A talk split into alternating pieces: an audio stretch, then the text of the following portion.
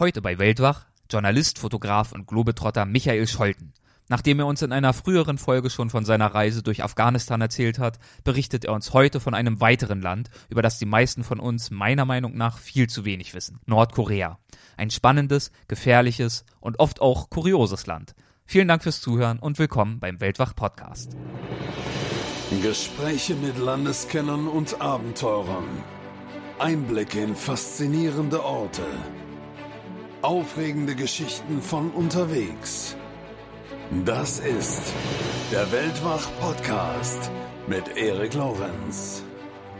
Nordkorea ist ein Klang, ein Thema, ein Name, bei dem die Menschen aufhorchen.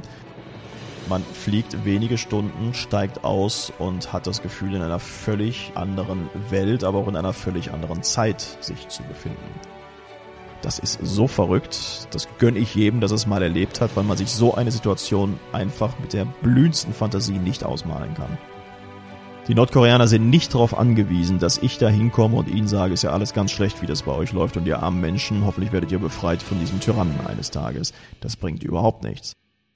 Hallo und herzlich willkommen zu dieser Folge des Weltwach Podcast. Michael Scholten habe ich in der Afghanistan Folge schon ausführlich vorgestellt, deshalb beschränke ich mich dieses Mal auf einige wenige Worte. Michael Scholten ist ein Mann, der die Gefahr nicht scheut. Das wissen wir mittlerweile. Und genauso wenig geht er Unannehmlichkeiten oder Anstrengungen aus dem Weg. Auch wenn Nordkorea für Touristen deutlich weniger gefährlich ist als Afghanistan, so gibt es doch definitiv entspanntere Reiseländer. Umso schöner, dass Michael die eine oder andere Schikane auf sich genommen hat, um dieses Land zu erkunden, über das die meisten von uns nur die sehr unschönen Schlagzeilen aus der Presse kennen.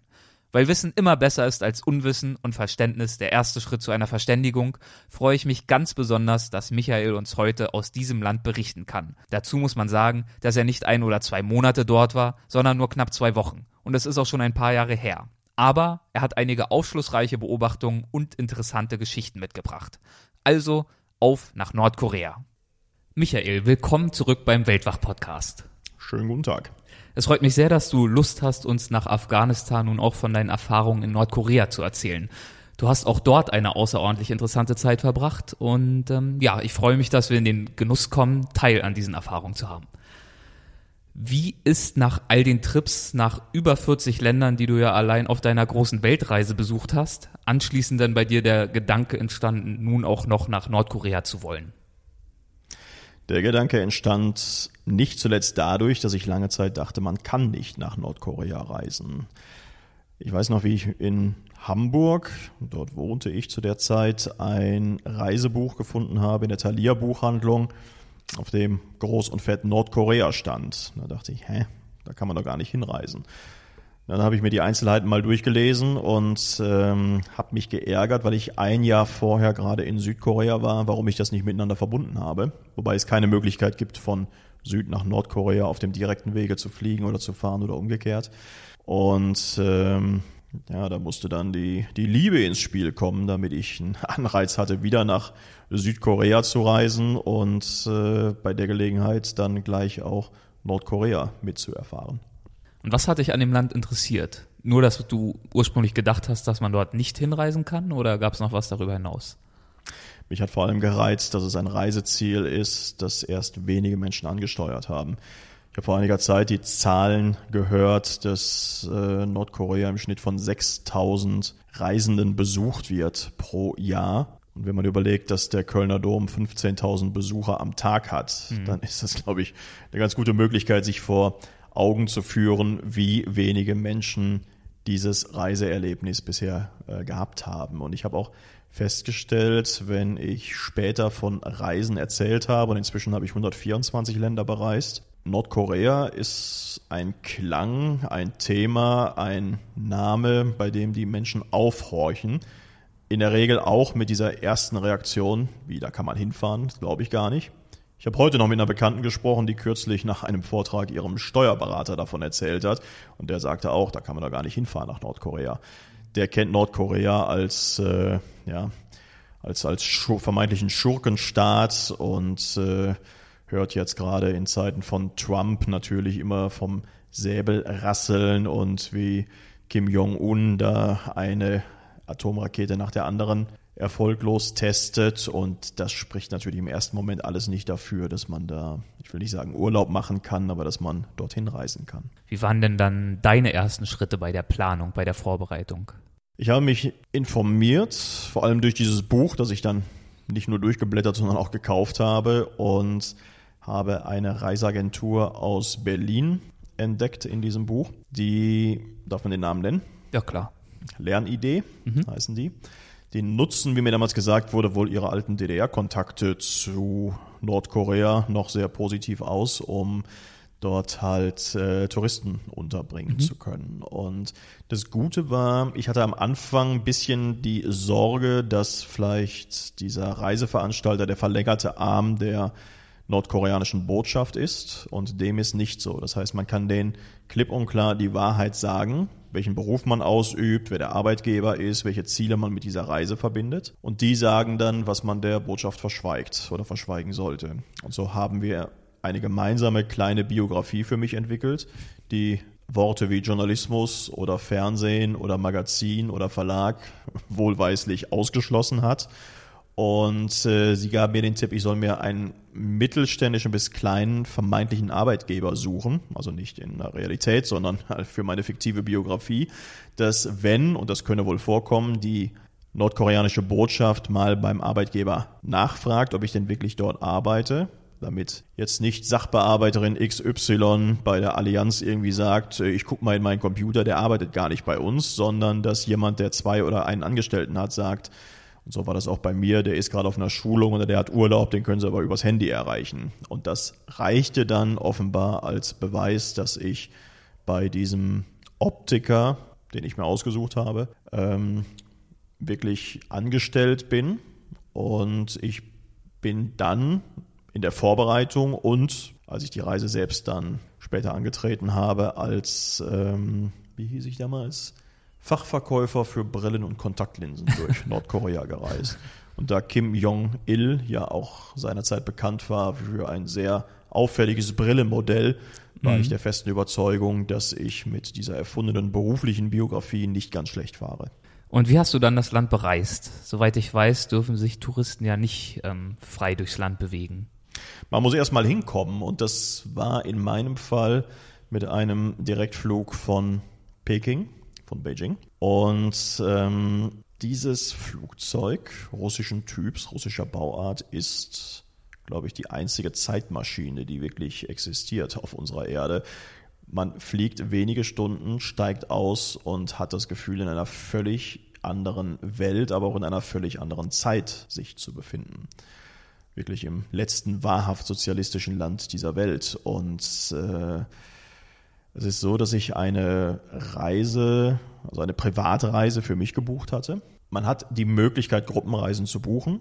Die sind meist in etwas wärmeren Jahreszeiten, so im Mai, Juni, wenn dann auch dieses große Leichtathletikfest, dieses große Sportfest stattfindet, bei dem alle Kinder und jungen Damen des Landes im großen, äh, im großen Stadion tanzen, singen, zelebrieren. Und ähm, ich habe mich aber bewusst für eine Privatreise entschieden. Das heißt, ich bin der Einzige, der dort in diesem Land unterwegs ist. Und ich habe dann aber sehr schnell festgestellt, ich bin nicht allein, wir sind immer zu viert. Ich hatte einen Fahrer ab dem Flughafen und ich hatte überraschenderweise zwei Reiseleiter. Einen etwas älteren, einen etwas jüngeren. Beide sprachen sehr gut Deutsch. Der ältere hat noch seinerzeit in der DDR die deutsche Sprache gelernt. Der Jüngere hatte nie die Möglichkeit, das Land zu verlassen und hat das Deutsch von anderen deutschsprachigen Kollegen erzählt. Und witzigerweise oder auch verständlicherweise war aber der Jüngere, der nie die Möglichkeit hatte, die DDR oder ein anderes Land außer Nordkorea zu erleben, der linientreuere, der parteitreuere, bei dem ich den Eindruck hatte, ich muss vorsichtig sein. Bei dem etwas älteren Kollegen hatte ich den Eindruck, der öffnet sich mir gegenüber, obwohl er natürlich verpflichtet war, sein Programm abzuspulen und die Ideologie seines Staates mit mir zu teilen. Er wusste aber, ich erzähle nicht immer die Wahrheit und er erzählt mir auch nicht immer die Wahrheit. Und insofern war mir der ältere Kollege, ich schätze ihn so auf 50, 55, sehr viel lieber. Du hast gerade schon kurz von deinen Eindrücken erzählt, als du aus dem Flugzeug gestiegen bist. In Pyongyang sicherlich war das. Wie waren dann ansonsten deine, deine ersten Schritte im Land? Wie, wie hast du deine Ankunft erlebt? Meine Ankunft habe ich erlebt, in der wir gleich Probleme gehabt haben, weil ich mein Handy dabei hatte. Ich muss dazu sagen, das war damals so ein, das war doch, ich, ich bin jemand, der sehr, sehr lang einfach nur ein altes Nokia-Handy hatte, mit dem man wirklich nur telefonieren konnte. Keine Fotos und nichts. Vielleicht noch Snake spielen. Nee, man konnte wirklich, ja, Snake kann sein, aber habe ich nicht gemacht. Und wegen Snake-Spielen habe ich es auch nicht mitgenommen, sondern weil ich einfach nur einen Wecker haben wollte. Ich hatte keinen Reisewecker. Den letzten hatte ich, glaube ich, irgendwie vor, vor 20 Jahren. Aber wenn man halt ein Handy dabei hat, dann hat man einen eingebauten Wecker. Und ich wollte ja auch pünktlich morgens für meine Touren dann irgendwann unten am Wagen stehen. Naja, und jetzt dieses, ich hätte das Handy locker in Peking lassen können, so wie ich auch bestimmte Wertsachen und andere Dokumente einfach in meinem Hotel in äh, Peking gelassen habe, was ich am Ende der Nordkorea-Reise dann wiedergesehen habe. Habe in dem Fall aber mein Handy mitgenommen. Das war schon mal die erste Herausforderung auch für meine beiden Reiseleiter, weil einfach es war klar, ich darf dieses Handy nicht bei mir tragen für die gesamte Dauer meines Aufenthaltes in Nordkorea. Ich hätte gar nicht die Möglichkeit gehabt, in deren Netz reinzukommen, aber sie wollten auf jeden Fall nicht, dass dieses, dieses Handy da ist. Man wird sehr genau überprüft. Es darf nichts dabei sein, was in irgendeiner Weise ja, ähm, gegen Nordkorea sich richtet, was pro Südkorea ist oder was auch irgendeine Art uns geläufiger Religion betrifft. Das heißt, selbst die Bibel hätte ich nicht mitnehmen dürfen.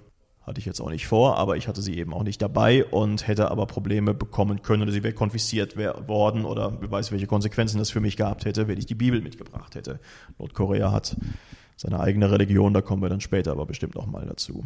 Und jetzt wurde dieses Handy einbehalten. Zunächst hieß es, ich bekomme es zurück, wenn ich zurückfliege. Dann habe ich aber alle daran erinnert, ich fliege nicht zurück, sondern ich fahre mit der Bahn zurück. Ich sehe diesen Flughafen nie wieder.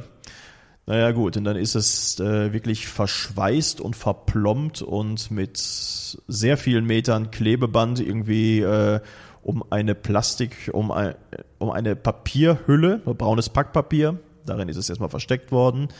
Koreanische Schriftzeichen drauf, die ich dann aber nie deuten konnte. Dann sehr viele Meter Tesafilm und mit einer Plombe oder mit einem Siegel wurde es dann den Reiseleitern übergeben, die es am Ende unserer gemeinsamen Reise, sprich, wenn ich den Zug nach Peking besteige, mir es wiedergeben durften. Und da merkt man schon, okay, die, die geben die Regeln vor und ich muss mich dran halten. Und was hast du dir dann als erstes angeschaut? Man merkt, man sieht wahnsinnig viel Beton erstmal. Man fährt mhm. durch diese Stadt, man hat viele Wohnsilos. Man muss dazu sagen, dass das Pyongyang, wie es existierte bis zum Koreakrieg in den 50er Jahren, ausgelöscht wurde. Die Amerikaner haben damals im Krieg zusammen auch mit den, mit den südkoreanischen Verbündeten die alte Hauptstadt Pyongyang komplett ausgelöscht. Es gab internationale Beobachter, die haben damals klipp und klar gesagt, okay, wenn ihr, wenn ihr wieder eine Hauptstadt haben wollt, baut sie woanders auf und nicht auf dieser Trümmerwüste. Ihr habt so viel Zeit zu verschwenden, wenn ihr erstmal hier die, die ganzen Trümmer zur Seite schaffen müsst. Und da muss man sagen, dass aber dann doch mit äh, sozialistischem Willen, mit sowjetischem und chinesischem Beton, die es geschafft haben, in relativ kurzer Zeit diese Stadt wieder aufzubauen. Also diese Wohnsilos und es ist keine schöne Stadt, es ist keine bunte Stadt. Durch zunehmend chinesische Besucher hat man sich bemüht, hier und da ein paar farbliche Akzente zu setzen. Aber die reinen Wohnhäuser, die Häuser, die eine Funktion haben, sind nicht schön. Die sind einfach nur nützlich. Und es mangelt dann oftmals auch an Möglichkeiten, die blanke Betonfassade noch irgendwie auszustaffieren oder irgendwie zu verschönern der Wohnwert ist gegeben und die Ästhetik äh, wird erstmal ein bisschen in den Hintergrund gestellt. Das war so, noch bevor ich die erste Sehenswürdigkeit, das erste Denkmal, den ersten Turm, die erste Volkshalle irgendwo besucht habe, war das mein erster Eindruck dieser Stadt. Und gleichzeitig ist Pyongyang ja mit Abstand der wohlhabendste Ort des Landes, richtig? Ja, also die Devisen, die auf welche Art und Weise auch immer weltweit noch zusammengetragen werden, die sind dort beheimatet. Man muss aber auch dazu sagen, es ist jetzt nicht so, also die Menschen, die Einwohner in Nordkorea haben ja nicht die Freiheit wie wir zu sagen, um Land war es schön bisher, aber jetzt ziehe ich mal nach Berlin. Das heißt, man muss es sich verdienen, nach Pyongyang in die Hauptstadt zu ziehen oder ziehen zu dürfen. Entweder ist man ja, gehört man dem Militär an oder man gehört zur Clique des, des, des Führers oder man hat vielleicht jemanden denunziert oder angeschwärzt, unabhängig vom Wahrheitsgehalt dieser Aussage. Und ähm, naja, dadurch herrscht natürlich eine gewisse Anspannung auch in dieser Stadt, weil die Menschen, die dort leben, auch einer bestimmten Führungsschicht, will ich fast sagen, des Landes angehören, unter der vielleicht Menschen, die eben nicht in Pyongyang leben können oder leben dürfen, zu leiden haben in dem Land. Und inwiefern ähm, war das Programm dann durch die Guides, durch deine zwei Führer vorgegeben oder inwiefern konntest du da selber Einfluss nehmen? Es war zu 100 Prozent beeinflusst und vorgegeben. Es ist ja oftmals so, wenn man Rundreisen zum Beispiel bucht, dass man da eine gewisse Flexibilität hat oder dass vielleicht auf spezielle Vorlieben oder Interessen des Reisenden noch Rücksicht genommen wird. Es war nicht nur geografisch, sondern auch chronologisch exakt vorgegeben, wie diese Reise stattzufinden hat. Und wenn man, wie in ganz wenigen Fällen wie ich, einfach mal ein Abweichen einforderte, vehement einforderte, dann merkte man, wie man die beiden Guides ins Schwitzen bringt und wie man selbst, vielleicht wie in einem selbst ein gewisses Unwohlsein aufkeimt. Nur auf der anderen Seite dachte ich, äh, es ist ja, es sind ja jetzt keine, keine nicht lösbaren Probleme, die ich hier bereite. Ich nenne mal zwei Beispiele. Es gibt keines, kein Land, das ich bereise, in dem ich nicht äh, einfach lokales Geld haben möchte, was ich als Souvenir auch später mit nach Hause nehmen möchte. Und es gibt kein Land, das ist ein alter Spleen von mir, in dem ich äh, mich in einer Telefonzelle fotografiere. in dem jeweiligen Land. Und da dachte ich, es gibt ja Telefonzellen in Nordkorea und in Pyongyang, die habe ich ja an vielen Straßenecken gesehen, dann soll es doch eine leichte Übung sein. Es stand aber nicht im Programm, dass Herr Scholten in der Telefonzelle fotografiert wird. Und ich habe das drei Tage am Stück immer wieder freundlich eingefordert, habe denen erklärt, das ist so ein alter Spleen von mir, das mache ich seit meinen ersten Reisen. Das war lange, ich habe damit begonnen, lange bevor Selfies in Mode kamen und ich war immer froh, Kameras zu haben, bei denen ich mit der linken Hand den Auslöser erwischt habe, so dass ich dann gerade noch mit der Telefonzelle zu sehen war. Und äh, habe ich denen erklärt, hatten die natürlich gar kein Verständnis für und wussten auch nicht, wie sie das hinbekommen, weil der Reiseplan gibt nicht vor, dass ich in der Telefonzelle stehe. Ich hatte das große Glück, dass dieser linientreue, jüngere Tourguide ziemlich erkältet war in der Zeit, die ich mich in Nordkorea aufgehalten habe und an besonders useligen Tagen, wie man so schön am Niederrhein sagt, ist er schon mal im geheizten Auto mit dem Fahrer sitzen geblieben. Und dann hatte ich die Möglichkeit mit dem etwas älteren, wie ich den Eindruck hatte, etwas liberaler eingestellten Tourguide ähm, durch die Stadt zu laufen. Und der hat dann irgendwann gesagt, okay, da ist ja eine Telefonzelle und jetzt machen wir dieses Bild. Da bin ich froh, das habe ich auch heute noch, dieses Bild, und es hat seinen Ehrenplatz in meiner Telefonzellensammlung. Das andere Beispiel, ich wollte nordkoreanische Won haben, also die lokale Währung, einige Geldscheine oder Münzen. Ich habe immer die Schilder gesehen in meinem Hotel unten in der Nähe der Rezeption, dass man da Geld wechseln kann und habe immer gesagt, dann kann ich ja hier wechseln, dann habe ich dieses Geld. Aber auch das war nicht vorgesehen, dass der Herr, der aus Deutschland anreist, in irgendeiner Weise mit den Devisen, mit der einheimischen Währung in Berührung kommen soll. Meine Geldgeschäfte liefen notgedrungen über Dollar, weil ich viele Dollar mitgenommen habe, was auch mein Reisebuch damals äh, empfohlen hat. Und ich wusste nicht, dass es sich aber empfiehlt, äh, Euro in großen Mengen dabei zu haben. Also in großen Mengen, aber in kleiner Stückelung. Weil man immer mal wieder Kleinigkeiten, mal einen Blumenstrauß oder so kaufen soll, den man vor irgendeiner Statue niederlegen soll. Da braucht man dann immer Beträge so um fünf Euro, sieben Euro ungefähr, die man in der Regel aber nicht dabei hat. Und naja, aber ich wollte ja nach wie vor meine, meine lokale Währung haben. Habe nicht locker gelassen, habe immer wieder eingefordert, dass die mir entweder Geld beschaffen oder dass ich das im Hotel eintauschen kann, aber sie sind partout nicht darauf eingegangen. Und dann war auch wieder eine Situation, ich lief allein mit dem älteren Reiseleiter und irgendwann bückt er sich und tut ganz überrascht und sagt, ach gucken Sie mal, da liegt ja eine Münze. Die hat einer, bin ich fest überzeugt, die hat keiner verloren. Die hat einer da hingelegt oder er hat so einen alten Taschenspielertrick angewandt, weil ich ja vorher nicht auf den Boden geguckt habe, ob da eine Münze liegt. Ja. Und fragte mich, ob ich die haben möchte. Und so hat er einen eleganten Kompromiss gefunden aus, er ermöglicht mir nichts, Fremdwährung in Won umzutauschen. Er hat mich aber glücklich gestellt, indem ich jetzt Geld habe. Mhm. Jetzt hatte ich nur so eine pisselige Münze Und ich habe dann, ich habe inzwischen nordkoreanisches Geld. Das habe ich allerdings über einen Geldhändler aus Münster irgendwann über eBay nachher mal gekauft. Denn was ich nicht wusste, im Grenzbereich zwischen Nordkorea und China, da gibt es viele Casinos. Und die ranghohen Militärs oder Menschen, die jetzt eben nicht den, äh, also zum, zum armen Teil der nordkoreanischen Bevölkerung gehören, haben die Möglichkeit, dort diese chinesisch betriebenen äh, Casinos zu besuchen und geben da viele Won aus. Und Geldhändler in aller Welt, die sonst niemals eine Möglichkeit hätten, aus Korea selbst diese Won-Scheine zu bekommen, die kaufen aus diesen chinesischen äh, oder chinesisch betriebenen Casinos die Geldscheine, um sie dann eben an Leute wie mich später über eBay oder über sonstige äh, Märkte verkaufen zu können. Und ähm, hattest du denn, obwohl das alles so durchgetaktet war, das Gefühl, trotzdem einen gewissen Einblick in die nordkoreanische Wirklichkeit erhalten zu können? Oder hat sich das eigentlich darauf beschränkt, dass du, wie du es schon beschrieben hast, von außen ja die Architektur ähm, äh, begutachten konntest und das war es dann weitgehend auch? Ich habe Einblicke erhalten in das Nordkorea, das mir die Regierung zeigen wollte. Mhm. Was natürlich überhaupt nichts mit der Lebensrealität der armen Menschen außerhalb von Pyongyang zu tun hat, was vermutlich auch nichts mit der Lebensrealität eines Großteils der normalen Bewohner von Pyongyang zu tun hat. Die legen den Plan fest, was man sehen soll, was man zu sehen bekommt, was ich zum Teil sogar nachvollziehen kann. Denn mal ganz ehrlich, wenn ich weiß, ich bekomme Besuch, ich räume auf.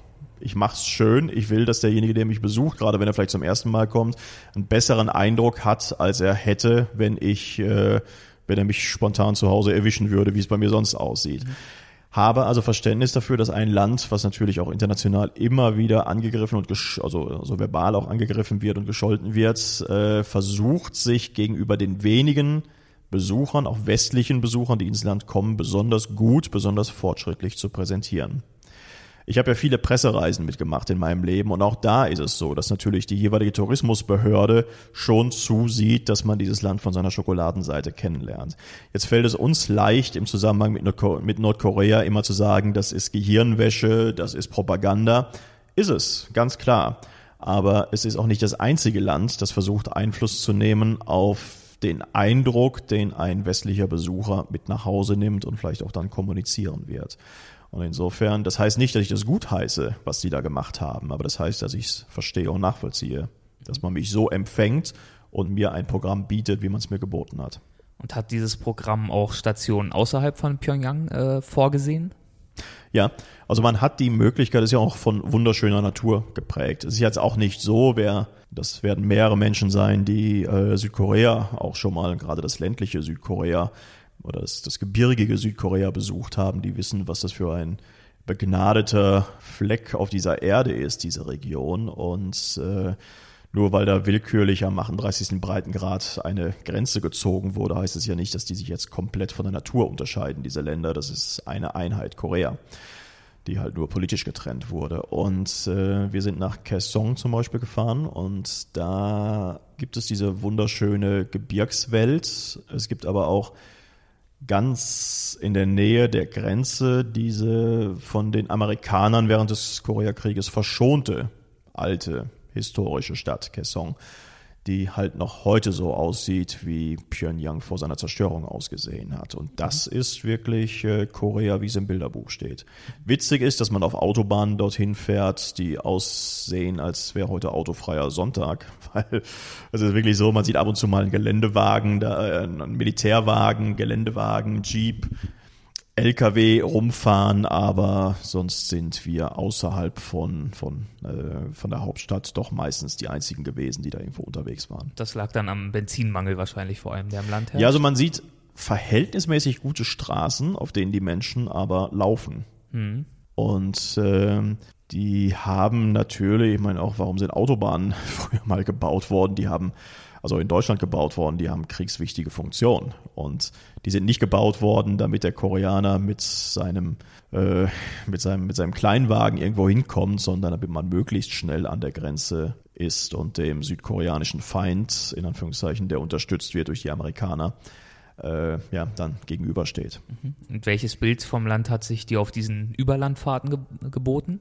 Viel Landschaft, viel Weite, wenig Menschen, die Menschen, die man sieht, doch eher von Armut geprägt. Das ist das genaue Gegenteil des Bildes, was man in Pyongyang gewinnt. Ein völliges Gegenteil von Südkorea. Und ähm, die Menschen, die in Nordkorea natürlich auch leiden in gewisser Weise oder manchmal in starker Weise unter, den, unter dem Mangel, der in, diesem, in dieser Diktatur herrscht, den wird ja immer eingebläut, den Brüdern und Schwestern im Süden, denen geht es ja noch viel schlimmer, noch viel schlechter als euch.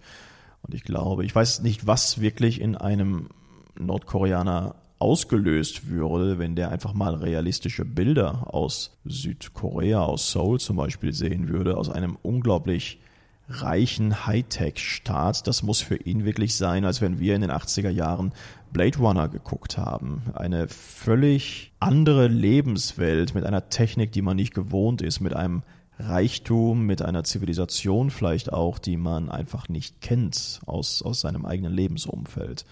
Und ähm, wenn überhaupt mal Hilfslieferungen nach politischer Vermittlung oder nach internationaler Vermittlung auf politischer Ebene erlaubt werden, dass aus Südkorea über die Grenze wirklich mal über die dort existierende, aber kaum genutzte Eisenbahnlinie Säcke von Reis und anderen Nahrungsmitteln irgendwie zu den armen Brüdern und Schwestern nach Nordkorea geliefert werden, dann muss so eine Welthungerhilfe zum Beispiel vorher auch sicherstellen, dass ein Wort wie Hunger nicht auf den Autos oder auf den Logos irgendwo steht, weil und es darf auch nicht den Nordkoreanern deutlich werden, dass das jetzt Hilfslieferungen aus dem Süden sind, weil das ja überhaupt nicht einhergeht mit dem, mit dem Denken, mit der Propaganda des Landes weil die werden sich natürlich wundern, warum helfen uns diejenigen, denen, denen es angeblich viel schlechter geht im Süden, uns hier im Norden, denen es doch verhältnismäßig gut geht. Und hast du einen Eindruck gewinnen können, wie die Menschen in Nordkorea ansonsten über Südkorea denken? Naja, man muss unterscheiden. Die Menschen heißt ja wirklich nur meine Reiseleiter. Ich habe ja überhaupt nicht die Möglichkeit gehabt, mit irgendjemandem in Kontakt zu treten. Okay. Und wenn ich in die Nähe kam, ich habe noch gar nicht erklärt, warum ich zwei Reiseleiter habe. Nicht, weil ich irgendwie so schwer umgänglich bin und dass man, dass man zwei braucht. Es ist ja auch nicht so, dass man immer mit beiden gleichzeitig unterwegs ist. Man ist mit einem Reiseleiter unterwegs und der andere läuft voraus oder läuft hinter uns beiden her, um einfach die ganze Situation in seinem Blickfeld zu haben. Das heißt, der sieht dann schon, der hat einfach ein Gespür dafür, ob jetzt vielleicht ein Nordkorea, der äh, Nordkoreaner, der sich vermutlich aber auch gar nicht trauen würde, auf mich zukommt und den Kontakt zu mir sucht. Es ist eher so, dass die aber auch darauf achten, dass ich jetzt nicht plötzlich ausschere nach links oder nach rechts und jetzt versuche zur normalen Bevölkerung Kontakt aufzunehmen. Das ist auch nicht eingeplant. Das wurde wirklich kontinuierlich auch verhindert ja. über die gesamte Reise ja. hinweg. Das wird kontinuierlich verhindert. Ich hatte auch kaum die Möglichkeit, mit anderen Touristen zu sprechen. Ich muss dazu sagen, wir waren auch sehr wenige. Also mir wurde gesagt, zu dem Zeitpunkt, als ich da war, das war äh, später Januar, früher Februar, nicht die typische Reisesaison für Nordkorea. Äh, angeblich waren wir vier Ausländer im Land. Ein Japaner, was interessant ist, weil die Japaner und die Amerikaner gleichermaßen verhasst sind bei den, Nordamerikan äh, bei, bei den Nordkoreanern. Und ein kanadisches Ehepaar, das mit in meinem Hotel wohnte und wir haben halt ein paar Mal uns kurz geschlossen morgens beim Frühstück und haben uns darüber unterhalten, was wir da gerade alles Interessantes erleben in diesem Land. wenn du abends einfach mal aus dem Hotel vor die Tür treten wolltest, dann war das dementsprechend auch nicht möglich. Es war nicht möglich. Ich habe es abends gar nicht versucht, weil wir waren in so, so einer etwas abgelegenen Insel. Da hat man gar nicht die Möglichkeit, nochmal irgendwo hinzugehen. Es ist nur so, dass Gebäude selbst war architektonisch recht eindrucksvoll und ich wollte einfach mal eine vernünftige Außenaufnahme von meinem Hotel machen. Und Habt ihr die ganze Zeit in einem Hotel dann geschlafen? Ja, okay. also ich war auch Kaesong, das war als Tagestour geplant. Das heißt, meine Übernachtungen waren ausschließlich in einem Hotel in Pyongyang. Es gibt wenige Ausländerhotels, die dann eben ausgewählt, also, also Hotels, die für ausländische Gäste ausgewählt werden.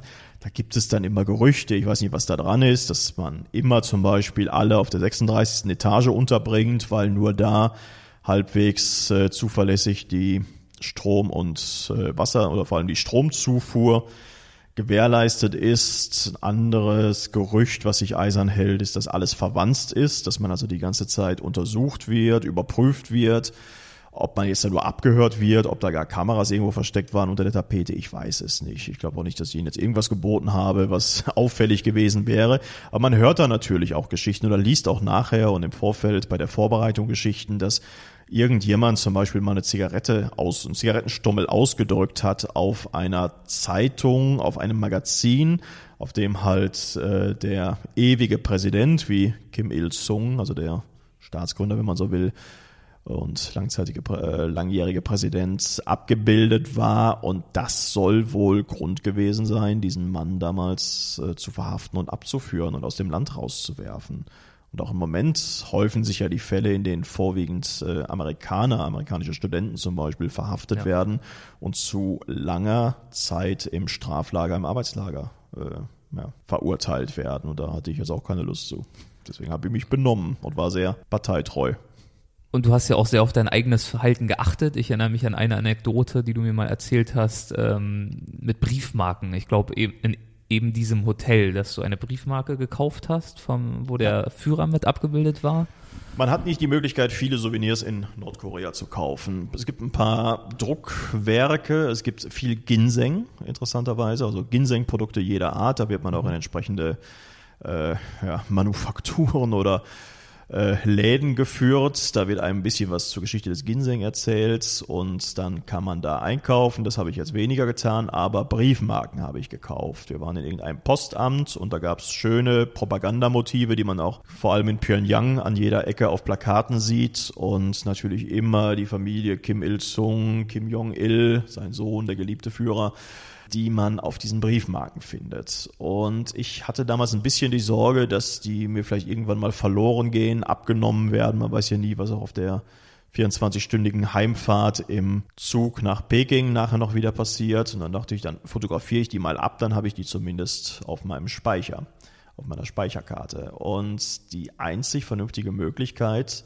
auf weißem oder neutralem Untergrund bei guten Lichtverhältnissen ein Bild zu machen, war in der Tat das kleine Badezimmer meines, äh, meines Hotelzimmers. Und das auf der Klobrille. Und da hatte ich natürlich dann doch in diesem Moment große Sorge, dass die, ich habe es ja gar nicht böse gemeint, es hatte einfach, es war eine praktische Erwägung. Ich bekomme das beste Repro dieser Briefmarken hin, wenn ich halt äh, die sanitären Anlagen in meine Überlegungen mit einziehe da hatte ich dann schon ein bisschen Sorge, dass das vielleicht irgendwo jetzt gerade von jemandem optisch visuell mhm. mitgesehen wird und dass das jetzt ernsthafte Konsequenzen für mich haben wird. Aber äh, dem war nicht so. Also ich habe nach wie vor meine Abzüge.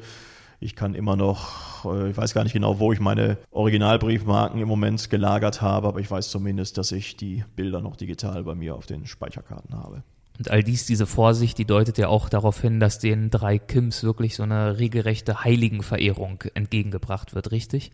Definitiv. Wir neigen gerade als Deutsche dazu, dass wir so diese, diese Vergötterung, dieses, diese, diese Messiashaftigkeit eines, eines politischen Führers nicht nachvollziehen können.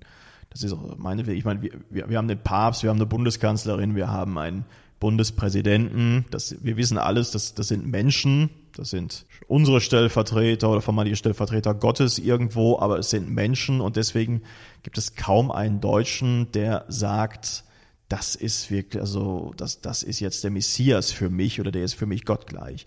Dadurch, dass man in Nordkorea diese unglaubliche Propaganda hat, ich meine, das, die Fernsehsender, die Radiosender, die sind alle fremdbestimmt und das bekommt ja auch nichts anderes als diese Information, dass der geliebte Führer, der, obere, der oberste Befehlshaber, der ewige Präsident, dass das wirklich eine ja, eine gottgleiche Familie ist. Und auch diese, ich weiß nie, ob ich es richtig ausspreche, aber diese äh, Juche oder Chuche äh, Religion, die auch von Kim Il-sung damals gegründet wurde, das ist wirklich das, das, das Bestimmende im Leben dieser Menschen. Und wenn wir Bilder sehen, wie die bei einem Truppenbesuch von Kim Jong-un zum Beispiel ins, ins Wasser rennen und oder sich auf die Füße werfen, auf die Knie werfen vor ihm, wir, wir lachen darüber, wir spotten darüber, weil das nichts ist, was mit unserer Lebenswirklichkeit zusammenhängt.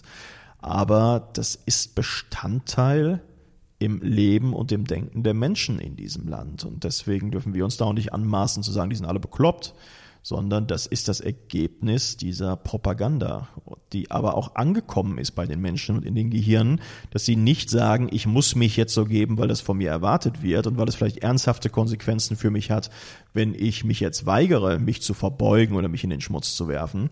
So ist es. Und das ist in vielen anderen Nationen dieser Welt, in aus unserer Sicht nicht aufgeklärten äh, Zivilisationen oder, oder Nationen dieser Welt natürlich noch ähnlich, dass da einfach dem Kaiser, dem Emir, dem König und so weiter eine unglaubliche Begeisterung entgegengebracht wird. Und wenn das wirklich so drin ist in den Gehirnen, in den gewaschenen Gehirnen der Menschen, in Kombination mit einer über allem schwebenden Gefahr, es kann ernsthafte Konsequenzen für mich haben, wenn ich hier nicht mitmache bei dem Spiel, dann entstehen eben solche Bilder und so ein Denken und so ein Handeln, wie wir es aus Nordkorea kennen. Und du hast ja auch selbst einige Male, zumindest einmal, die äh, Führerstatuen äh, besucht. Ich habe mich des Öfteren verbeugen müssen und es wurde immer dadurch eingeleitet. Also der darauffolgende Tag sah vor, Besucher aus Deutschland fährt mit Fahrer und zwei Reiseleitern zum Standbild des ewigen Präsidenten. Dann wurde ich am Abend schon gefragt, ob ich denn Blumen niederlegen möchte am nächsten Tag. Und das habe ich dann pflichtgemäß jedes Mal bejaht. Und dann wurden von mir auch jedes Mal fünf oder sieben Euro, möglichst passend, dann abverlangt, von denen ich wusste, dass dann weil ich ja der einzige Besucher bin, der da am nächsten Tag ist, dieser Blumenstrauß dann auch äh, organisiert wird. Und so war es auch. Wir sind da hingefahren zum vorgegebenen Zeitpunkt auf der vorgegebenen Strecke.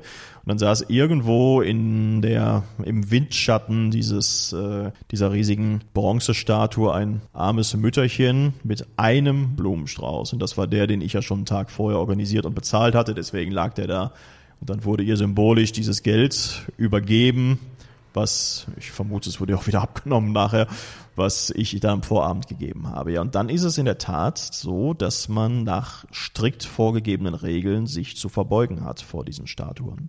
Weil es ist ja nicht einfach nur ein Stück Bronze, es ist der ewige Präsident, der vor einem steht, beziehungsweise ich stehe vor diesem überdimensionalen ewigen Präsidenten. Und dann ist es in der Tat so, dass man in möglichst einem 90-Grad-Winkel sich verbeugt und ungefähr vier Sekunden in dieser Position ausharrt und natürlich auch nichts sagt und bloß keine blöde Bemerkung macht oder jetzt irgendwie grinst oder so, aber ich sah auch keinen Anlass dazu. Ich habe, ich weiß nur, dass ich mir mit einer Kollegin damals vom ADAC Reisemagazin nachher einen unglaublichen Streit noch geliefert oder eine Diskussion geliefert habe in Hamburg, die das ganz unmöglich von mir fand, wie ich da angeblich meine Seele verkauft habe, dass ich mich vor dem Standbild eines Diktatoren, der so viel Leid über sein Volk gebracht hat, wie sie meint, äh, mich da verbeuge, mich, was wie sie meinte, zum Affen mache und mich eins mache mit der Diktatur und mit der Denkart dieses Landes. Und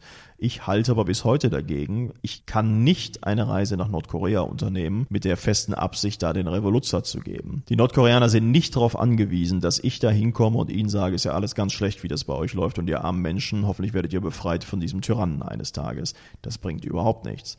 Ich kann aber meinen Reiseleitern, die für mich verantwortlich sind und die, mit denen ich ja einfach einen Großteil des Tages verbringe und viele Tage hintereinander verbringe, Warum soll ich denen und mir das Leben unangenehm gestalten, indem ich die ganze Zeit ihren Lebensstil, ihr Modell, ihre Regierung in Frage stelle?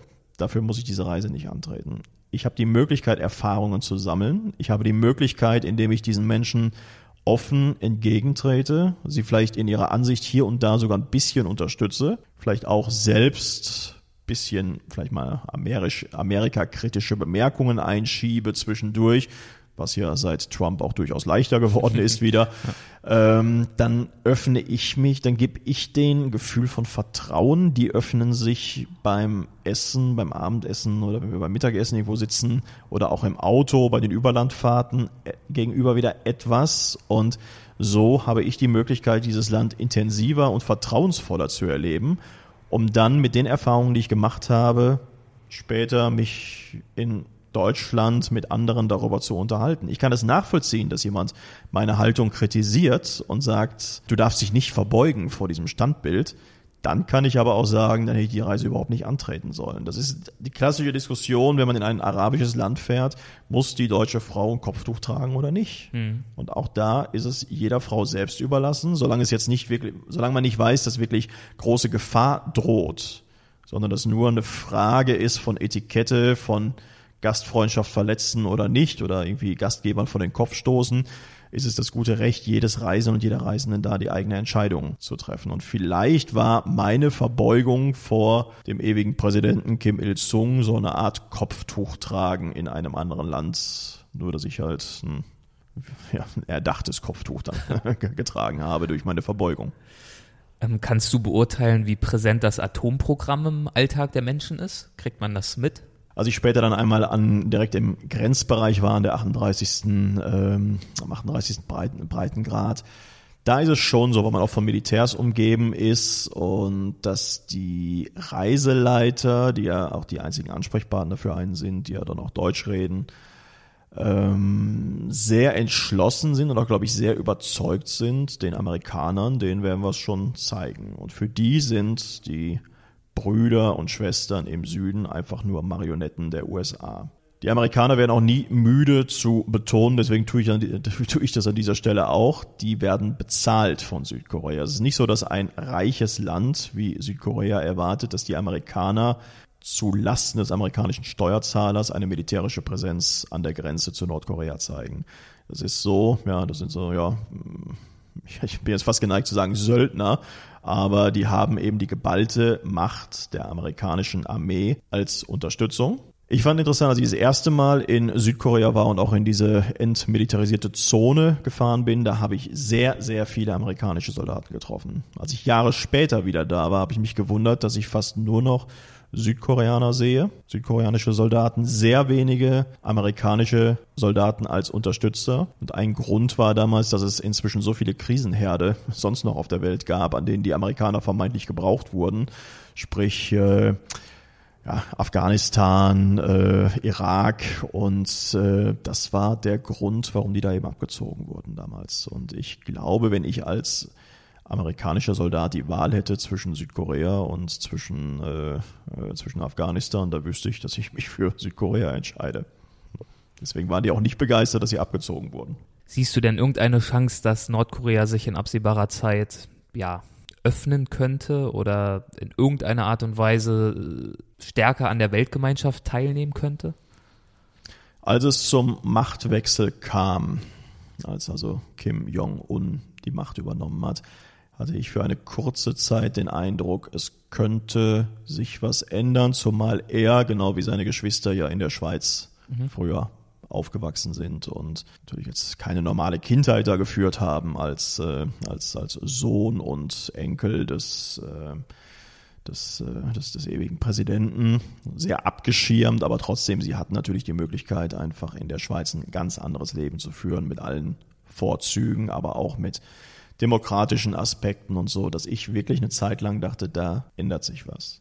Dass eine der ersten Amtshandlungen von Kim Jong-un dann aber war, seinen eigenen Onkel hinrichten zu lassen, der einer der engsten Vertrauten von, vom Vater, also von Kim Jong-il gewesen war, da merkte man plötzlich, da tut sich was und es ist eher ein Rückschritt. Und das ist auch internationaler Beobachter und ich glaube auch den Nordkoreanern geht es so. Kim Jong-un ist der eigentliche Nachfolger von Kim Il-sung. Dem Staatsgründer. Dem Staatsgründer. Kim Jong-il, also der Vater bzw. Sohn, war eigentlich mehr so zwischengeschoben und aufgrund seiner Wirkung, aufgrund auch des Stotterns, das ihm nachgesagt wurde, was ich aber zum Beispiel nicht nachvollziehen oder nicht, nicht nachprüfen konnte, denn er war immer präsent in den Fernsehsendungen aber man hörte ihn nicht. Mhm. Das heißt, man sah immer Kim Jong-il. Darüber gelegt war ein für Nordkorea typischer Klang von Blasmusik mit einer sehr patriotisch klingenden Sprecherin, die die glorreichen Taten und sei es nur, dass er irgendwie die Kolchose XY oder den oder die, die, den, den, den Verein oder die, die, die, die Fabrik Z und so weiter besucht hat irgendwo und es wurde immer nur darüber gesprochen. Kim Jong-un ist anders. Der scheint ein guter Redner zu sein. Und er war auch der Erste, der Neujahrsansprachen wieder eingeführt hat. Das heißt, die ganze Phase zwischendurch, in der Kim Jong-il nach Möglichkeit nie zu hören war für sein Volk und somit vielleicht auch weniger weniger bedrohlich wirkte oder so weiter, sind natürlich diese, ist diese Säbelrasseln auch in Richtung USA und sind die ständigen Kriegsdrohungen, die jetzt wirklich wieder formuliert werden durch den obersten Boss dieses ganzen Ladens, ähm, einfach viel effektiver, viel, viel, viel nachhaltiger vermutlich auch. Und deswegen glaube ich, dass jetzt nach den wenigen, oder inzwischen ja auch schon drei, dreieinhalb Jahren, die Kim Jong-un an der Macht ist, ähm, sich die Situation und die, somit die auch die Abschottung Nordkoreas eher noch steigern wird. Und man hat mittlerweile eigentlich auch das Gefühl, dass es für ihn gar keine andere Route mehr geben kann, um entweder an der Macht zu bleiben oder ja, was ist die Alternative zum Machterhalt? Ins Exil wird er kaum irgendwo hingehen können. Ja, sind, sind wir mal realistisch. Es ist auch so, dass ähm, also wenn es da wirklich zu einer Öffnung oder Wiedervereinigung oder so weiter kommen würde, ja, wohin mit ihm und seinem ganzen Personal?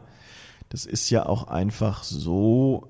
Wir haben 1989 aufwärts und dann 1990 die deutsch-deutsche Wiedervereinigung erlebt. Heute sagen immer noch viel, das war aber ziemlich schwierig und das war teuer.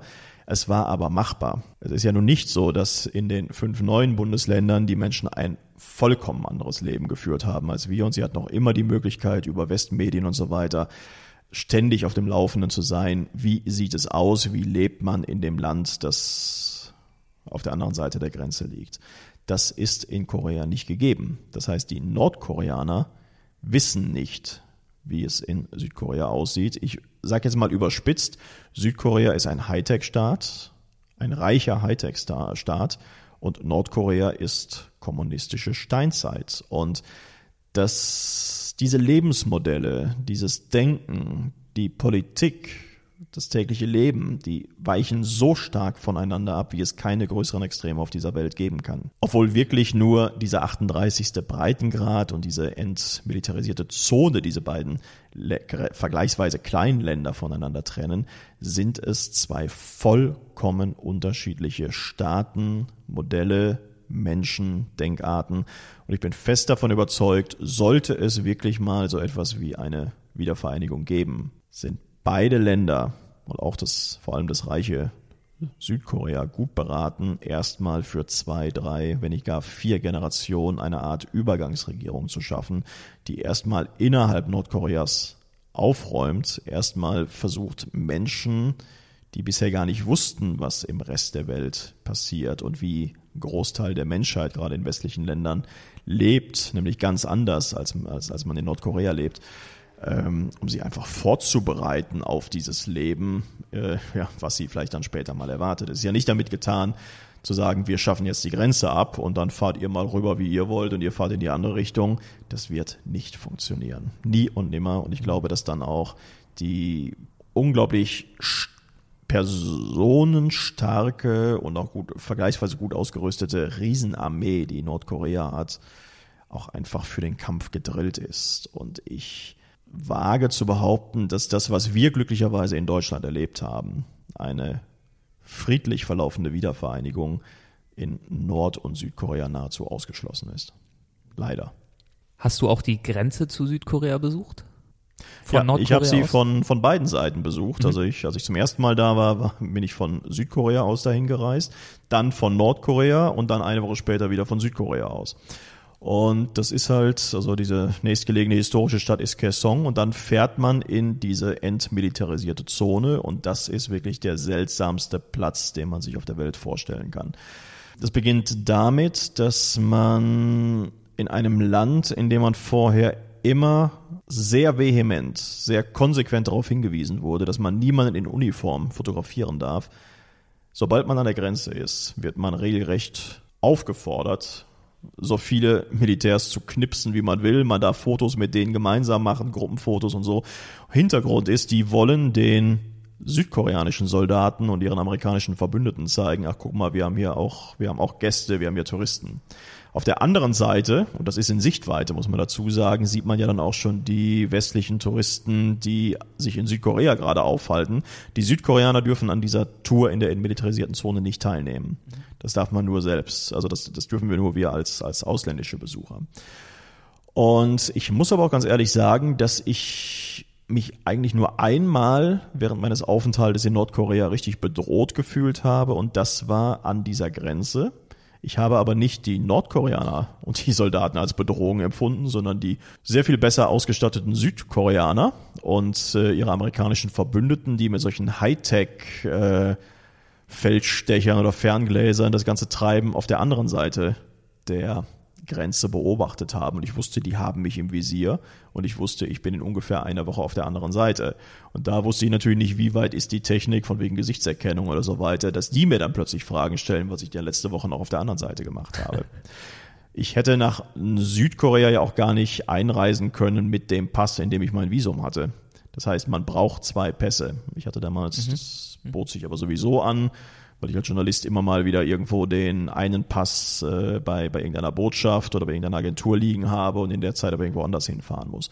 Und ähm, da kam mir dann eben zugute, dass ich sowieso zwei Pässe hatte und dass ich auch nach Südkorea mit Umweg Peking dann wieder eingereist bin mit einem Pass, aus dem nicht hervorging, dass ich einige Tage vorher noch in Nordkorea war.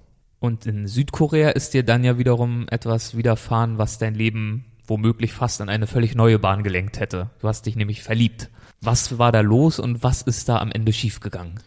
Ja, verliebt hatte ich mich schon vorher. Ich war, in, ich war auf einer Südamerika-Tour und in Peru. Ich saß im Bus mit einer großen, mit einer größeren Reisegruppe und guckte raus und sah zwei Südkoreanerinnen, die vor dem Standbild eines äh, Indianers äh, Fotos von sich machten. Und in dem Momenten in dem Moment dachte ich wieder, warum sitze ich immer im falschen Bus? Das ist wie in einem Woody Allen Film, in dem das schöne Leben an einem vorbeirauscht, in dem, in dem Zug, der gerade an einem vorbeifährt und man selbst sitzt im falschen Waggon. Und äh, ich will die Geschichte abkürzen. Auf jeden Fall habe ich diese Dame, die mit einer anderen Reisegruppe unterwegs war, dann am selben Abend noch in einer anderen Stadt noch durch Zufall wieder getroffen.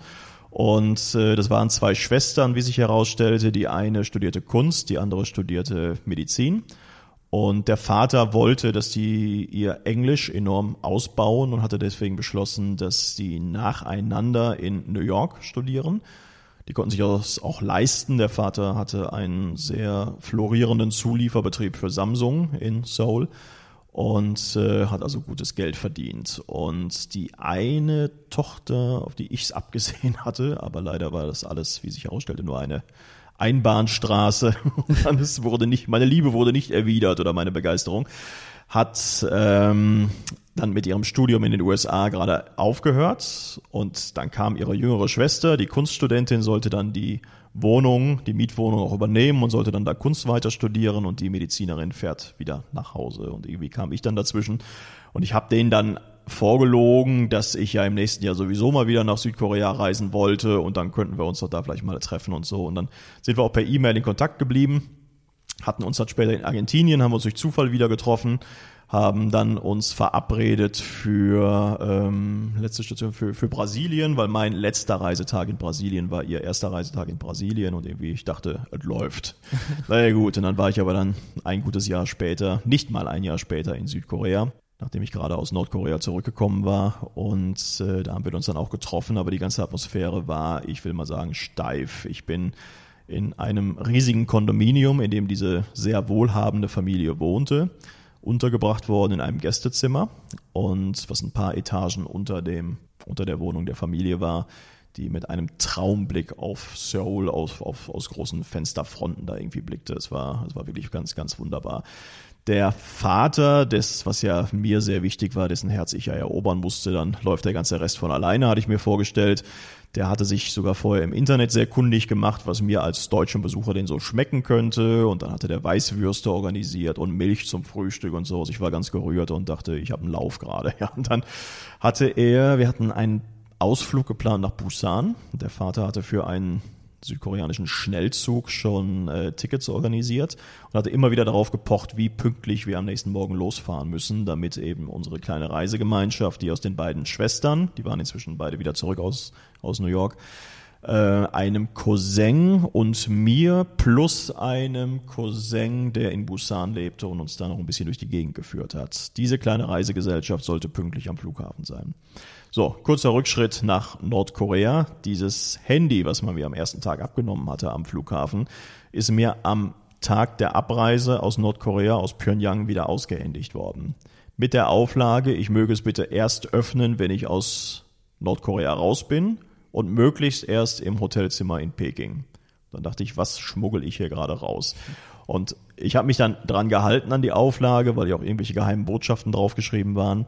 Bin mit diesem Handy, mit meinem alten Nokia ausgereist aus Nordkorea und habe dann aber im Zug es sofort geöffnet. Es war mein Handy noch drin. Irgendjemand hat es aber wohl angestellt und deswegen war der Akku leer. In diesem Moment höre ich mich noch sagen oder denken in Hamburg, ja, Ladegerät musst du nicht mitnehmen, du willst das Ding ja sowieso nur als Wecker benutzen, da hast du genug Strom drauf.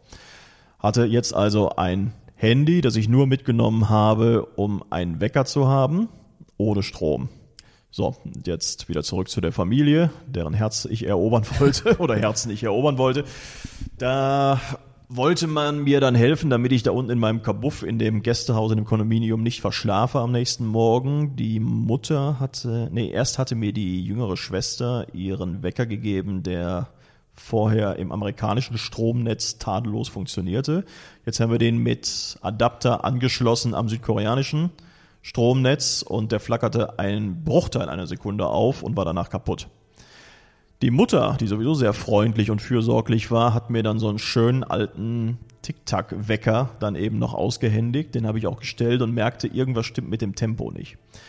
Und jetzt war ich natürlich komplett darauf geeicht, ich will pünktlichst wach werden am nächsten Tag, um den Vater nicht zu, meinen zukünftigen Schwiegervater nicht zu enttäuschen.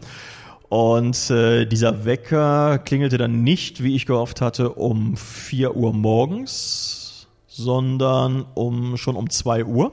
Dann habe ich ihn neu gestellt, habe so Pi mal Daumen ausgerechnet. Er läuft ja falsch, aber welche Zahlen muss ich einstellen, dass ich auf jeden Fall zu früh geweckt werde? Und er klingelte nie wieder. Und ich wurde wach durch den Vater meiner Angebeteten, der äh, völlig aufgebracht vor der Tür stand und nur irgendwie rein wollte. You are late. Und seine Stimmung steigerte sich nicht in dem Moment, als ich die Tür öffnete und im Schlafanzug vor ihm stand. Dann habe ich sofort gesagt, okay, wir, wir kriegen es noch irgendwie hin, aber es war, es war der Zeitpunkt, zu dem wir längst im Auto hätte sitzen, hätten sitzen müssen. Ich habe dann wirklich über meinen Schlafanzug äh, nur irgendwie das Notdürftigste drüber gezogen, drüber geworfen, habe alles in diesen Koffer reingeschmissen, bin ins Parkhaus dieses Kondominiums gerannt, wo ich dann von sehr schlecht gelaunten Menschen meiner Reisegruppe begrüßt wurde und äh, dann sind wir wirklich, ich meine, das war morgens fünf, fünf Uhr oder so, da war auch in Seoul noch nicht viel Verkehr auf den Straßen, hat uns der Vater dann in seinem Luxuswagen unter Missachtung sämtlicher Verkehrsregeln und Tempolimits zu diesem Bahnhof gebracht. Wir sind wie die Verrückten mit unserem Gepäck über Absperrungen gesprungen und so weiter, sind in diesen Zug, der, und dafür ist Südkorea ähnlich wie Japan bekannt, sehr pünktlich abfährt, gerade noch wie im schlechten Film irgendwie auf dieses letzte Treppchen draufgesprungen. Die Tür war zum Glück noch auf, die ging hinter uns zu und wir saßen im Zug und sind pünktlich in Busan angekommen. Jetzt hatte Eva ich aber bei dem Vater natürlich unten durch nach der Nummer. Das äh, färbte sich ab auf die Tochter, die ja eh kein Interesse an mir hatte. Mit dem Ergebnis, dass wir dann noch mehrere Tage gemeinsam in unserer kleinen Gruppe durch Busan und Umgebung gereist sind. Ältere Schwester in der Tat kein einziges Wort mehr mit mir gesprochen hat ich war froh, dass der Cousin dabei war. Der war ein bisschen netter. Der hat sich dann meiner noch angenommen, weil er die Situation insgesamt auch ein bisschen unangenehm äh, fand. Und ich war nicht traurig, als dann die Medizinstudentin am dritten Reisetag sagte, ihre kleine Schwester sei irgendwie erkrankt, da ging es nicht gut, die hätte immer Kopfschmerzen und hätte Halsschmerzen und wir brechen diese Reise jetzt ab und fahren verfrüht wieder zurück. Da gab es noch keine reservierten Tickets. Insofern musste ich mich auch nicht an irgendwelche Zeiten halten und wir sind am späten Nachmittag gefahren und am sehr späten Abend wieder in, in Seoul angekommen. Aber das war eben meine Erfahrung und rückblickend, muss ich sagen, so schwierig das Verhältnis zwischen Nord- und Südkorea auch ist, aber das Verhältnis zwischen dieser Familie, die ich danach nie wieder gesprochen habe, obwohl ich noch fast eine Woche bei denen im Haus wohnte, und äh, mir, das war wirklich, das war wirklich kalter Krieg. okay, alles klar. Dann kommen wir jetzt noch abschließend zu den Halbsätzen. Das heißt, ich gebe dir einen Halbsatz vor und du vollendest ihn, wie auch immer du möchtest. Nordkorea ist für mich rückblickend eines der interessantesten Reiseländer meines Lebens und ich bin geneigt, irgendwann, wenn man mich denn lässt, je mehr ich jetzt öffentlich darüber rede, desto weniger wird man mich da willkommen heißen, weil man ja auch meinen richtigen Beruf kennt. Ähm, ich fand interessant, dass die beiden Reiseleiter damals immer sagten und das auch ernst meinten, wenn ich denn mal heirate, dann soll ich doch die Hochzeitsreise nach Nordkorea machen. Und ich dachte, die Jungs haben recht. Paris, Venedig, das sind so die üblichen Sachen, die einem einfallen, Mauritius, Malediven, aber wirklich cool, da muss man aber die richtige Frau dafür finden, wäre dann wirklich nach Nordkorea zu fahren. Und da meine südkoreanische Angebetete, bei der ich nicht landen konnte, ja sowieso nicht nach Nordkorea darf, ist es vielleicht ganz gut, dass es gekommen ist, wie es gekommen ist, durch meinen Wecker, der nicht klingelte. Eine meiner schönsten Erinnerungen an Nordkorea ist, muss ich überlegen. Ich glaube schon die Erfahrung an der Grenze. Schön nicht im Sinne von, was ist das alles schön hier, sondern schön, dass ich sowas mal erleben darf, weil diese blauen Baracken, die exakt über die 38. über den 38. Breitengrad verlaufen. Sowas erlebt man in keinem anderen Land. Es gibt natürlich gut gesicherte Grenzen überall auf der Welt zwischen verfeindeten Nationen aber dass es Verhandlungsbaracken gibt, die exakt über den geografischen 38. Breitengrad verlaufen, dass es Baracken sind, die ich als nordkoreanischer, also als, als westlicher Besucher Nordkoreas betreten darf, mit offizieller Erlaubnis über eine auch wirklich aufgemalte Linie treten darf, in diesem Moment also mich auf südkoreanischem Boden innerhalb der entmilitarisierten Zone befinde, meine beiden nordkoreanischen Aufpasser, in dem Fall nicht meine eigenen Bodyguards oder meine eigenen Reiseleiter, sondern zwei nordkoreanische Soldaten, stehen an der Tür, die nach Südkorea führt und achten darauf, dass ich da nicht durchgehe. Das ist eine Situation, die ist so surreal, die muss man wenige Minuten auf sich wirken lassen, ist hin und her gerissen, mache ich jetzt Fotos oder sauge ich diese Erfahrung auf? Man wird nach wenigen Minuten aber auch schon wieder gebeten, in nordkoreanische Richtung dieses, diese Baracke zu verlassen, weil auf der südkoreanischen Seite auch schon wieder westliche Touristen warten, die von Südkorea dann reinkommen. In dem Moment, was für die vermutlich noch spannender ist, nordkoreanisches Staatsgebiet betreten dürfen. Dann stehen aber auf der Seite, die nach Nordkorea führt, zwei südkoreanische Soldaten und achten darauf, dass man nicht in den, Sozi in den, real, in den real existierenden Sozialismus flieht. Das ist so verrückt. Das gönne ich jedem, dass es mal erlebt hat, weil man sich so eine Situation einfach mit der blühendsten Fantasie nicht ausmalen kann. Und das war schön rückblickend. Und die Soldaten, die dort ihren Dienst verrichten, die tun das auch mit der gebotenen Ernsthaftigkeit und. Also die Ernsthaftigkeit, die spiegelt sich in den Gesichtern definitiv wieder sie haben ja insofern. Es klingt so ein bisschen wie so eine, fast schon wie eine kleine Touristenattraktion. Also die einzigen, die da hin und her gehen dürfen, sind die Touristen. Man wird dazu angehalten, Fotos zu machen, hin und her zu laufen, mal zu, auf die andere Seite zu schnuppern. Und dann ja, wenn diese. Man, wenn man mal rausguckt aus der Baracke, aus dem Fenster oder auch neben die Baracke tritt, die Möglichkeit hat man, da wird's ja noch surrealer. Da stehen da nämlich ein südkoreanischer und ein nordkoreanischer Soldat. Ich würde mal sagen, da passt eine Hand dazwischen, zwischen die beiden Gesichter und gucken sie an, bis Wachwechsel ist. Und auf der einen Seite ist Kies, auf der anderen Seite der Grenze ist äh, einfach nur einfach nur normaler Boden. Und da stehen die und sichern diese Grenze, indem sie sich die ganze Zeit streng und ernsthaft in die Augen gucken. Mhm. Das ist auch, man, man merkt wirklich, okay, das ist vielleicht wirklich große Politik, die da gemacht wird, aber sie wirkt enorm lächerlich in dem Moment. Ein Klischee über Nordkorea, das wahr ist, ja, schon dieses Säbelrasseln, dieses, dieses, dieses, dieser Bedarf, Macht nach außen zu demonstrieren durch gewaltige Standbilder, also Statuen, durch Propagandaplakate, durch Mosaiken, die den ewigen Präsidenten oder den, den geliebten Führer zeigen oder jetzt eben hier den obersten Befehlhaber äh, Kim Jong-un. Und man hat wirklich so, es hat was von Kindergarten, in dem irgendeiner halt sagt, ich bin hier der Boss. Und das ist wirklich, ich glaube, oh, ich breche jetzt mal eine Lanze für Frauen. Ich kann mich nicht vorstellen, ich kann mir überhaupt nicht vorstellen, dass Frauen so drauf wären oder dass das eine, eine weibliche oder weiblich geprägte Regierung imstande wäre, so ein Kasperle-Theater aufzuführen. Dieses Säbelrasseln, dieses, dieses, diese Machtdemonstration von, von Waffen und von, von Gewalt und ich habe eine Atombombe und ich kann euch erreichen und jetzt zuletzt tauchten ja auch noch Bilder auf von irgendeinem Musical, was aufgeführt wurde, bei dem zum Höhepunkt unter Orchesterbegleitung dann Teile Amerikas nach dem Atomangriff ausgelöscht werden und da sitzen wie geklonte wirkende Uniformträger im Publikum und applaudieren mit Tränen der Freude in den Augen, dass jetzt Amerika in diesem schlecht gemachten Video da gerade irgendwie kaputt geschossen wird. Das ist so surreal, das ist so dumm am Ende, dass es fast schon traurig ist, dass man nicht nur darüber lachen darf, weil die ernsthafte Bedrohung natürlich da ist. Ich persönlich gehöre nicht zu denen, die glauben, dass uns äh, Kim Jong-un und äh, Donald Trump den Dritten Weltkrieg bescheren werden. Zumindest wird der Dritte Weltkrieg meiner Meinung nach nicht hervorgehen aus dem Konflikt oder aus dem aktuellen Streit Nordkorea und Amerika. Da mag es andere Anlässe geben, aber auch der einzige Verbündete, den Nordkorea noch hat, nachdem die Sowjetunion auseinandergefallen ist, ist ja China. Und ich glaube, China ist auch bemüht, diesen kleinen beißenden Terrier da irgendwie im Zaum zu halten und es nicht drauf ankommen zu lassen, weil alle, ich glaube auch, auch China ist einfach viel mehr an, an einer guten wirtschaftlichen Zusammenarbeit mit Amerika interessiert, als dass sie wegen eines letztlich, muss man es einfach sagen, ohne überheblich klingen zu wollen,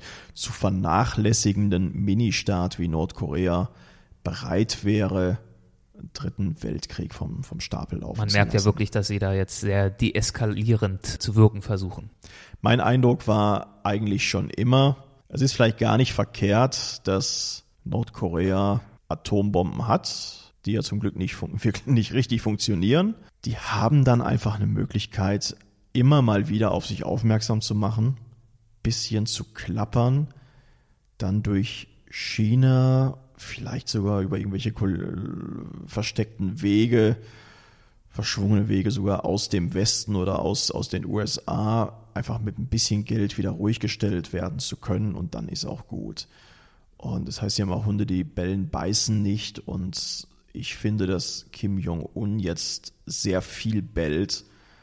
Und ich glaube, wenn der wirklich im Schilde führen würde, da, ich meine, er ist ja auch Realist. Das ist ja nicht so, dass er sich jetzt ausmalen kann, dass er eine, eine Chance auf Weltherrschaft hätte oder die Amerikaner, da machen wir uns nichts vor, würden Nordkorea so in Grund und Boden bomben, wenn es wirklich zum Äußersten kommen würde. Ich glaube, da haben die die erste, die, die erste Rakete gerade unterwegs. Die versinkt dann sowieso irgendwo im Ozean, weil sie, weil sie Amerika nicht erreicht. Und in dem Moment, in dem Amerika weiß, da ist jetzt wirklich eine Bombe, eine Atombombe auf dem Weg zu uns, glaube ich, dass dann ähnlich wie in den 50er Jahren kein Stein mehr auf dem anderen in, in, in Pyongyang stehen wird. Mhm. Also da wird, glaube ich, Donald Trump oder auch einer seiner Nachfolger später irgendwann mal ein Zeichen einfach setzen und sagen, so nicht mit uns. Weil da ist China wird eine Weltmacht irgendwann sein, auch eine militärische Weltmacht, aber nicht Nordkorea. Wenn mich jemand nach Tipps für eine Nordkorea-Reise fragt? Äh, nicht die Wahrheit sagen. Wenn man nichts zu verheimlichen hat und wirklich sagt, okay, ich bin weiß ich nicht, ich arbeite bei einer Versicherung oder ich, äh, oder ich, ich bin Bankangestellter und ich interessiere mich einfach für, äh, für andere Kulturen, die auch von wenigen anderen Menschen bereist werden, dann kann man ja mit offenen Karten spielen. Wenn man irgendwas wirklich mit der Journalie zu tun hat, dann ist man gut beraten, da nicht als Journalist einzureisen. Es gibt immer wieder Ausnahmen, dass zum Beispiel Politiker, also CDU oder SPD-Politiker, eingeladen werden und die dürfen dann halt einen gewissen Tross an Journalisten mitnehmen. Mhm. Dann ist das alles ganz offiziell. Es ist aber blöd, unter der Lüge einen anderen Beruf auszuüben, dorthin zu fahren oder hinzufliegen, um dann wirklich journalistische Recherchen anzustellen mit dem Ziel, sie später vielleicht auch irgendwie zu veröffentlichen und sich dann dabei erwischen zu lassen. Da hat man dann doch echte Probleme. Und das, darüber muss man sich im Klaren sein vorher, dass man also, äh, wenn man jetzt eine fiktive Biografie erfindet, dann muss man auch bemüht sein, die durchzuhalten. Ich habe ja gar nicht damit gerechnet, dass ich dann auf meinen vermeintlichen Beruf noch so oft angesprochen werde. Also Fachverkäufer für Brillen und Kontaktlinsen.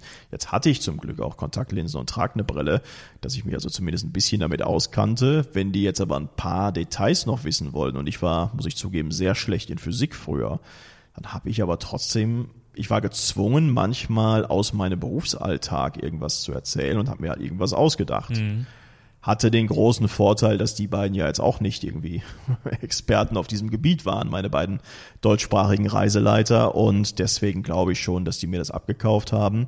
Und ich habe ja nach über einer Woche, in der ich immer wieder erzählt habe, was ich beruflich mache, selbst geglaubt, dass ich Fach, Fach, Fachverkäufer für Brillen und Kontaktlinsen bin. Nordkorea wird in zehn Jahren? Ich befürchte genauso sein wie jetzt. Also es ist man wundert sich ja oftmals, wenn man ein Land viele Jahre nicht bereist hat, wie modern das dann geworden ist im Vergleich zu früher.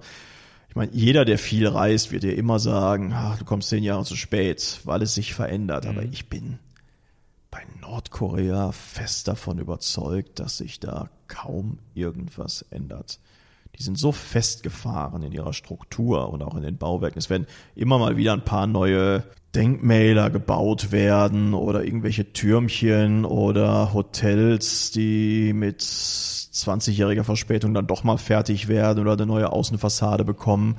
Aber ich denke, wenn man so diese klassischen Vorher-Nachher-Fotos Stand 2017 dann mit Stand 2027 vergleichen würde, kann ich mir nicht vorstellen, dass man eine wesentliche Veränderung feststellt. Michael, ich danke dir herzlich für deine Zeit. Es war wieder sehr interessant. Ja, ich danke auch fürs Interesse. Das war Michael Scholten. Ich hoffe, die Folge hat dir gefallen. Könntest du dir vorstellen, dieses Land auch zu besuchen? Es würde mich sehr interessieren zu hören, wie du darüber denkst. Melde dich einfach mit einem Kommentar auf www.weltwach.de zu Wort. Dort findest du unter der Rubrik Podcast ganz einfach diese Folge über Nordkorea. Und dort gibt es auch eine Handvoll Fotos von Michaels Trip. Damit du keine weitere Weltwach-Podcast-Folge verpasst, kannst du dich übrigens auf www.weltwach.de für den Newsletter anmelden. Dann informieren wir dich höchstens einmal monatlich über neue Podcast-Folgen, aber auch über neue Reportagen auf der Website und andere spannende News. Und wie immer gibt es auf www.weltwach.de auch die Show Notes zu dieser Folge. Bis bald.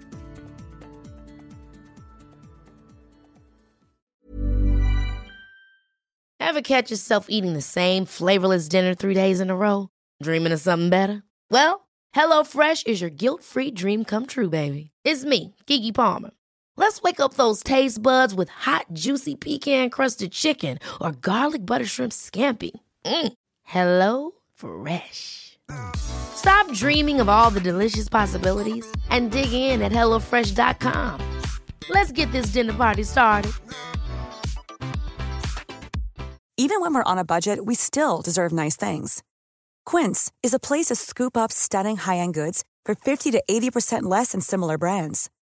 They have buttery soft cashmere sweaters starting at $50, luxurious Italian leather bags, and so much more. Plus, Quince only works with factories that use safe, ethical, and responsible manufacturing. Get the high-end goods you'll love without the high price tag with Quince. Go to quince.com/style for free shipping and 365-day returns.